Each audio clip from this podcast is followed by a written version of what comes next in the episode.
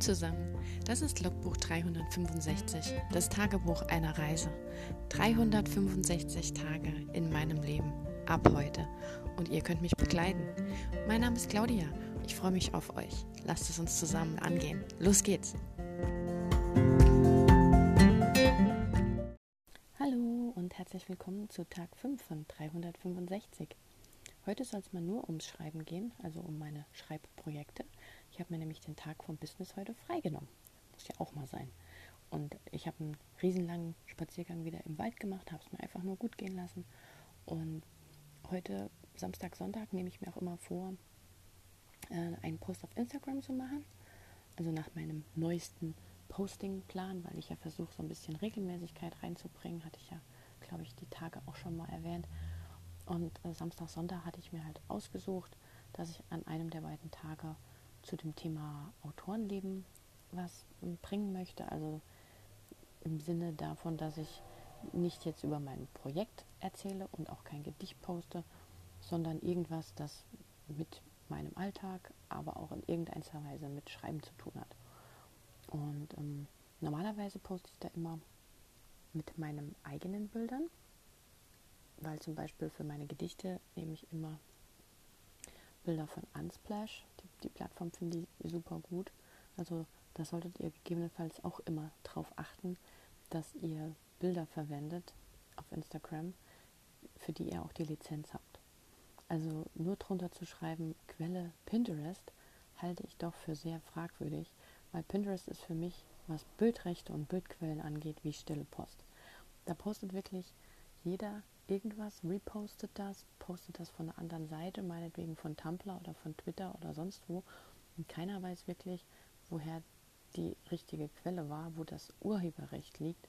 Und da kann es ja mittlerweile zu richtig bösen Strafen kommen. Also ich will jetzt hier keinen Angst machen, aber einfach, um auf der sicheren Seite zu sein, nehmt doch einfach Bilder, für die ihr auch Lizenzen habt. Und es gibt so viele schöne Seiten auf online, auf denen man sich ganz, ganz tolle Bilder runterladen kann, die eine tolle Qualität haben, die es zu allen möglichen Themen gibt, die man dann auch richtig gut bearbeiten kann, weil die sind dann weder verschwommen noch pixelig, noch sind sie irgendwie zu dunkel oder sonst was. Da sind zum Teil richtig gute Fotografen am Werk.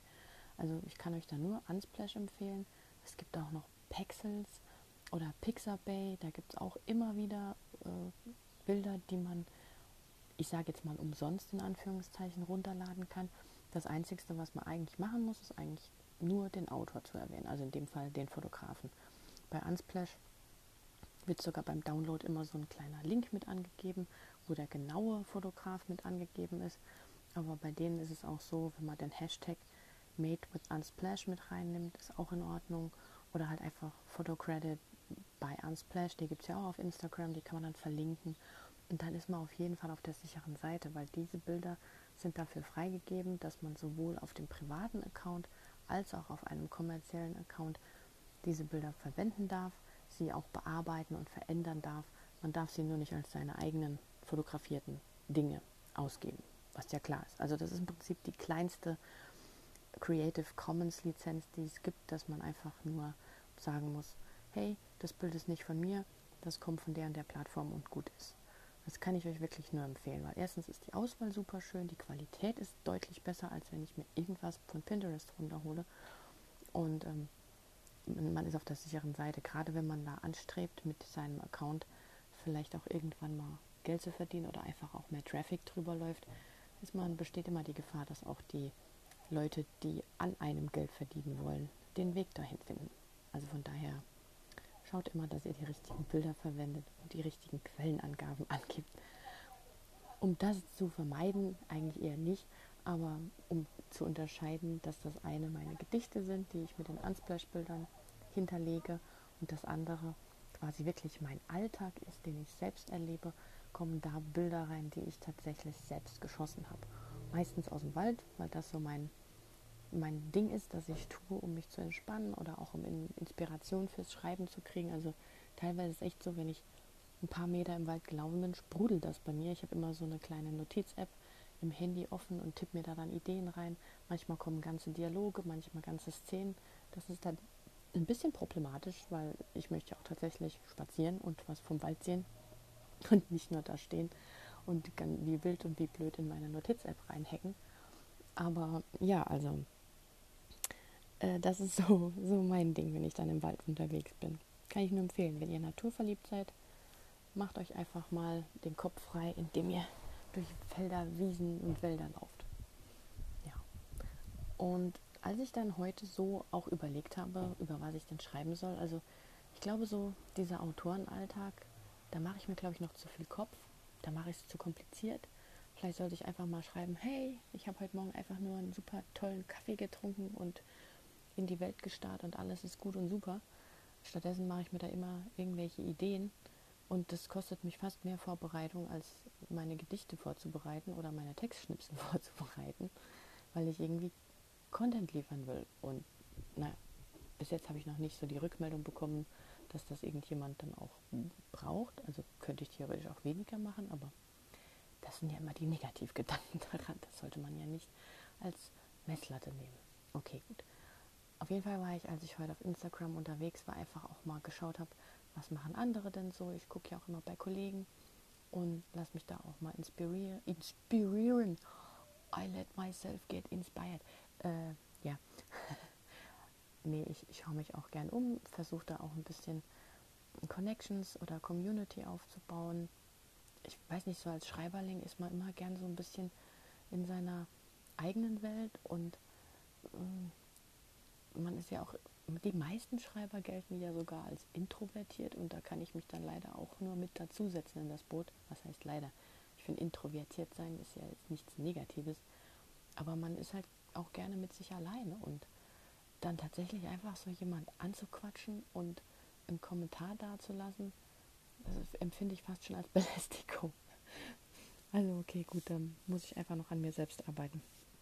Auf jeden Fall, als ich so durch Instagram spaziert bin und bei Autoren, Kollegen, Freunden oder auch Schreiberlingen geschaut habe, ist mir aufgefallen, dass es samstags da wohl eine Art Gemeinschaftsprojekt gibt. Das nennt sich Schreiberling Samstag. Und das kommt von der bei Tamitam. Die hat heute eine Frage gestellt. Also eigentlich stellt sie immer eine Frage oder es wird über ein gewisses Thema geschrieben. Und heute war es gut oder böse.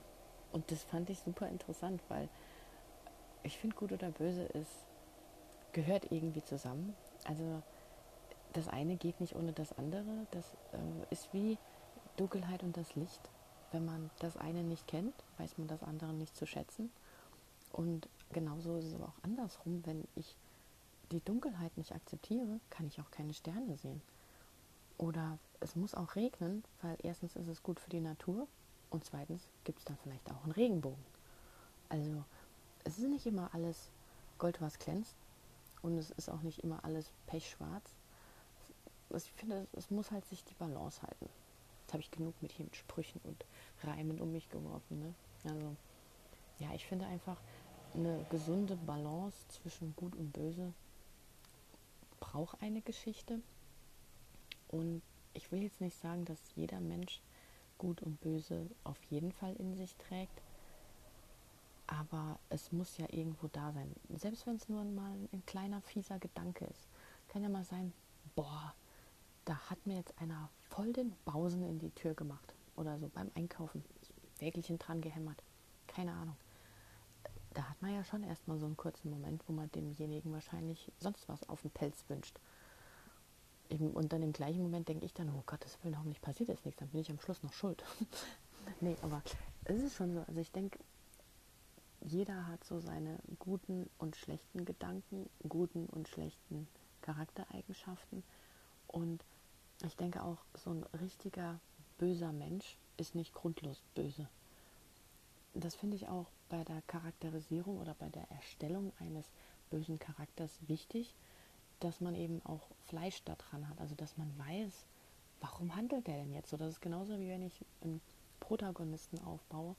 Ich muss dem Antagonisten oder einem Bösewicht genauso viel Motiv oder genauso viel Hintergrund geben, dass, dass der halt auch glaubhaft ist und dass der auch greifbar ist. Weil einfach nur jemand hinzustellen, der sagt, ich will die Weltherrschaft, alle anderen sollen in der Hölle verrotten oder sowas, das mag ja für irgendwelche klassischen Dinge funktionieren, weil man einfach einen Bösen braucht und der, der Held ist dann der Superheld, der tatsächlich die Welt rettet.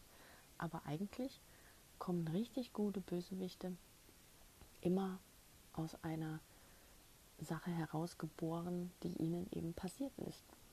Also, ich weiß nicht, selbst, selbst Voldemort von Harry hatte ja eine Kindheit und eine Jugend und auch in Hogwarts, in der er sich eben verwandelt hat.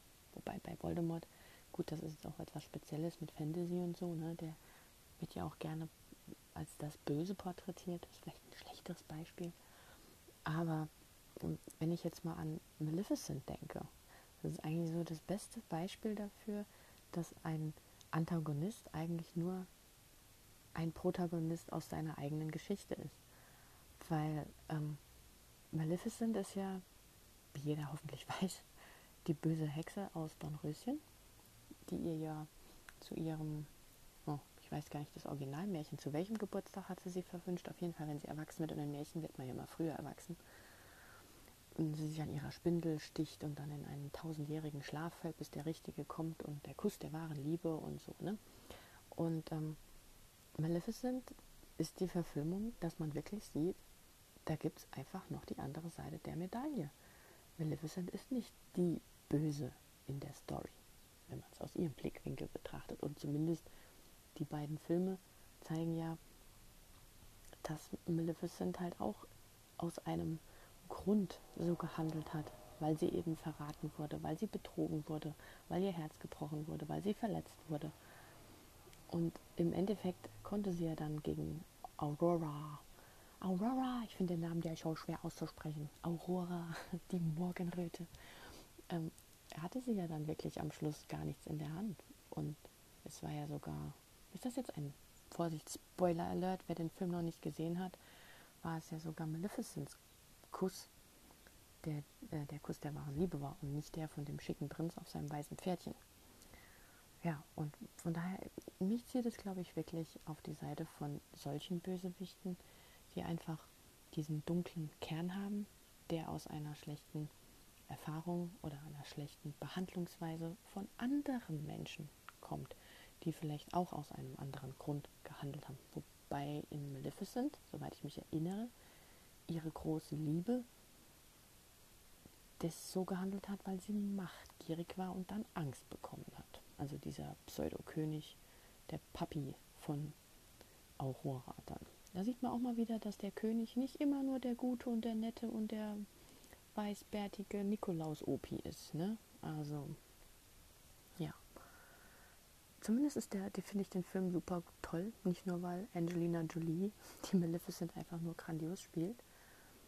Aber das zeigt für mich eben so genau das, was mich an, in Anführungszeichen, bösen Charakteren anzieht. Einfach vielleicht auch so dass man sich mit, mit ihnen auch identifizieren kann, weil es jedem auch mal so ging und dass man vielleicht auch ganz tief drinnen, wenn man es vielleicht nicht unbedingt zugeben will, weiß, dass man jedem auch schon mal die Pest an den Hals gewünscht hat, weil er einem das Herz gebrochen hat oder weil man von der besten Freundin verraten wurde oder weil der, der Chef die Kollegin bevorzugt und die da auch noch mitspielt, obwohl man eigentlich selber für das tolle Ausgehen der Projektaufgabe zuständig war. Alles nur frei erfunden natürlich. Hm. Ja, also ich glaube, da kann sich jeder selbst so tief innen drin mal seinen kleinen schwarzen Teil der Seele fragen, wo er schon alles Böse gedacht hat. Also, ja, böse ist ja auch so ein böses Wort. Also, gut und böse ist ja nicht nur Teufelchen und Engelchen. Gut und böse gehört irgendwie schon zusammen. Das ist einfach so. Da kann man gar nichts anderes zu sagen. Ja. Aber wer mir da als Beispiel noch einfällt, was jetzt dann aber eher so ein Underdog wäre, ich finde ja auch Underdogs toll. Underdogs in Filmen sind meistens so die Leute, denen es nicht so gut geht, die so am Rande der Nahrungsquelle sitzen, so am unteren Ende und die so als Fußabstreifer verwendet werden, vor allem so in in historischen oder in Fantasy-Romanen, aber auch in neuzeitlichen Verfilmen, daher das ist dann halt anders. Ich meine, wir haben ja keine Fußabtreter mehr, wir haben auch keine Gosse mehr und wir haben auch keine äh, Armenhäuser mehr oder sowas. Aber meistens sind es eben Leute, die sich weniger leisten können und denen es dann vielleicht auch, weil sie so schlecht behandelt werden, schlecht geht und sie sich deswegen auch schlecht verhalten und sich vielleicht dann auch der bösen Seite anschließen. Aus irgendeinem Grund kommt mir jetzt da dieser kleine Gnom von der Gummibärenbande in den Kopf, der sich immer, äh, der eigentlich immer total witzig ist und eigentlich zu den Gummibären gehören will, aber immer zu seinem Herzog, so, lieber Herzog, ich weiß gar nicht, irgendwie kam mir der eben voll in den Kopf deswegen, weil eigentlich finde ich den immer ganz witzig und nett und der macht ja nur mit, weil er halt so klein ist und die anderen ihn so mit Füßen treten und er will, er ist ja so ein kleiner Speichellecker. Aber ich glaube, eigentlich ist er ganz nett und könnte auch gut sein, wenn er sich halt für die Gummibären zum Beispiel entscheiden würde. Ja, Abschweifung vom Thema Underdog. Genau, aber ein Underdog zeichnet sich eigentlich auch dadurch aus, dass er sich dann aus dieser Position weiterentwickelt. Das kann natürlich auch die falsche Richtung sein, aber meistens macht er irgendwie dann doch was aus der Situation wird, also das ist auch so Tellerwäscher zum Millionärgeschichte, das ist auch so Underdog-Material. Aber was ich jetzt so hauptsächlich als Underdog betitle, sind einfach Leute, die darunter leiden, dass sie vielleicht diesen Status haben und dann konfrontiert werden mit zum Beispiel Halbgeschwistern oder Adoptivgeschwistern oder irgendwas in diese Richtung, vielleicht auch Kollegen, und dann anfangen negativ zu handeln, böse zu handeln, weil sie einfach ihren Status damit verbessern wollen. Und mir kommt da immer aus Robin Hood, König der Diebe, der Film mit Kevin Costner von, huiuiui, das ist lang her, ich würde mal sagen 1992, kommt das hin? Bin mir unsicher, ich, ich google das jetzt auch nicht, ich recherchiere auch jetzt nicht für meinen Podcast, ich laber einfach nur. Deswegen müsst ihr mir nachsehen, wenn jetzt die Zeitangabe nicht korrekt ist. Ist auf jeden Fall mein allerliebster Robin Hood-Verfilmung. Ich mag eigentlich die neueren Filme alle.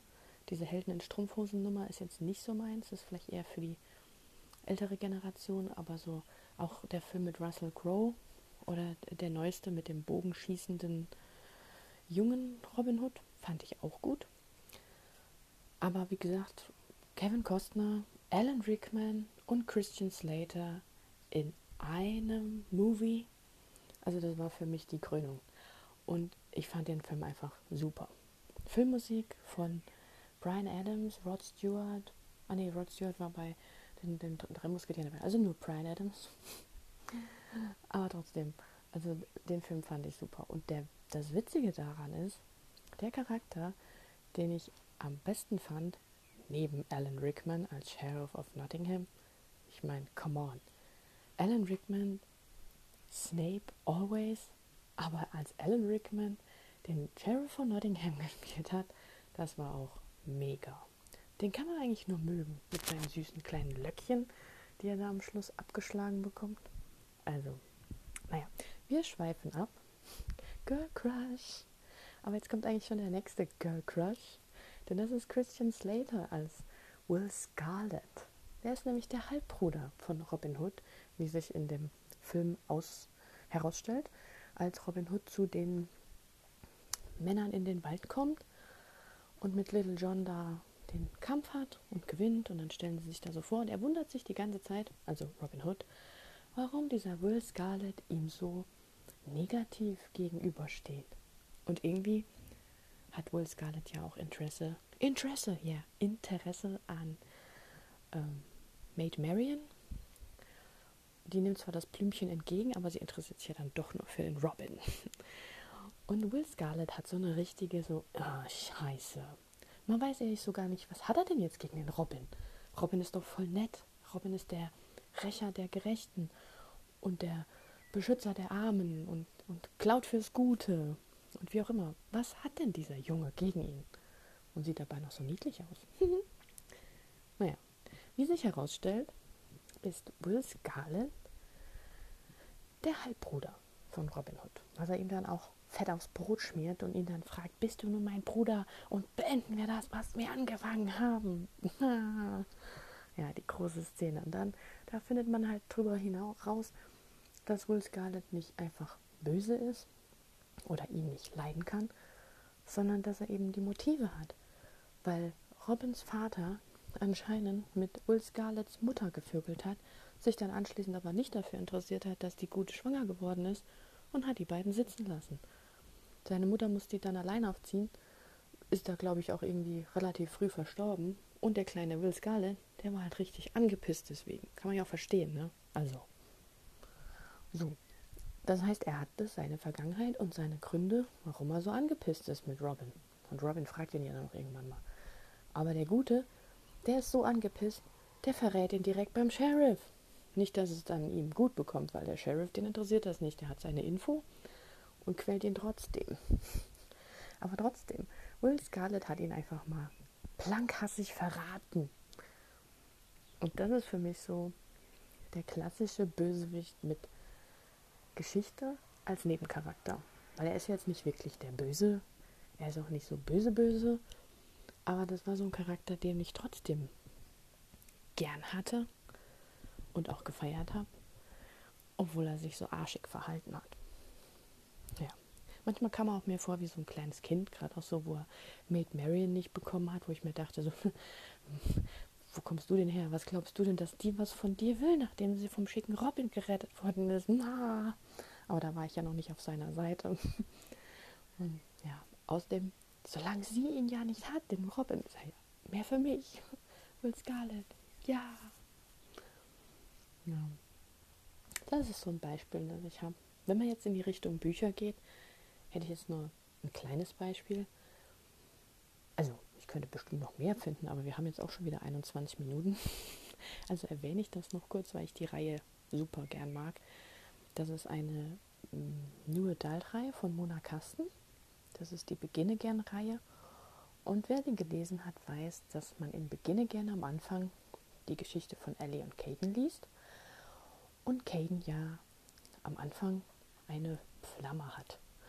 Friends with Benefits. Die nennt sich Sawyer. Sawyer ist ziemlich angepisst, weil Caden sie fallen lässt, sobald er Ellie kennenlernt. Und Sawyer ist auch irgendwie ziemlich schwer in der Clique zu haben. Die ist wegen allem gleich auf 180, ist auch ziemlich ruppig. Eigentlich ist es so die Basic Bitch.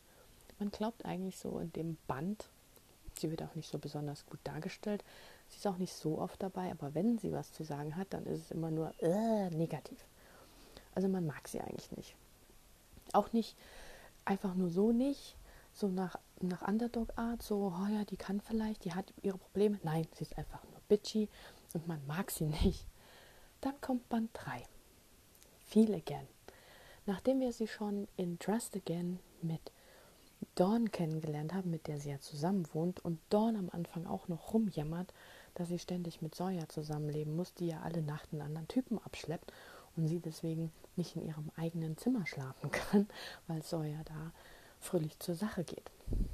Ja, also denkt mal auch so in Band 2, Mann, Sawyer, du bist echt ungemütlich und auch so egoistisch irgendwie.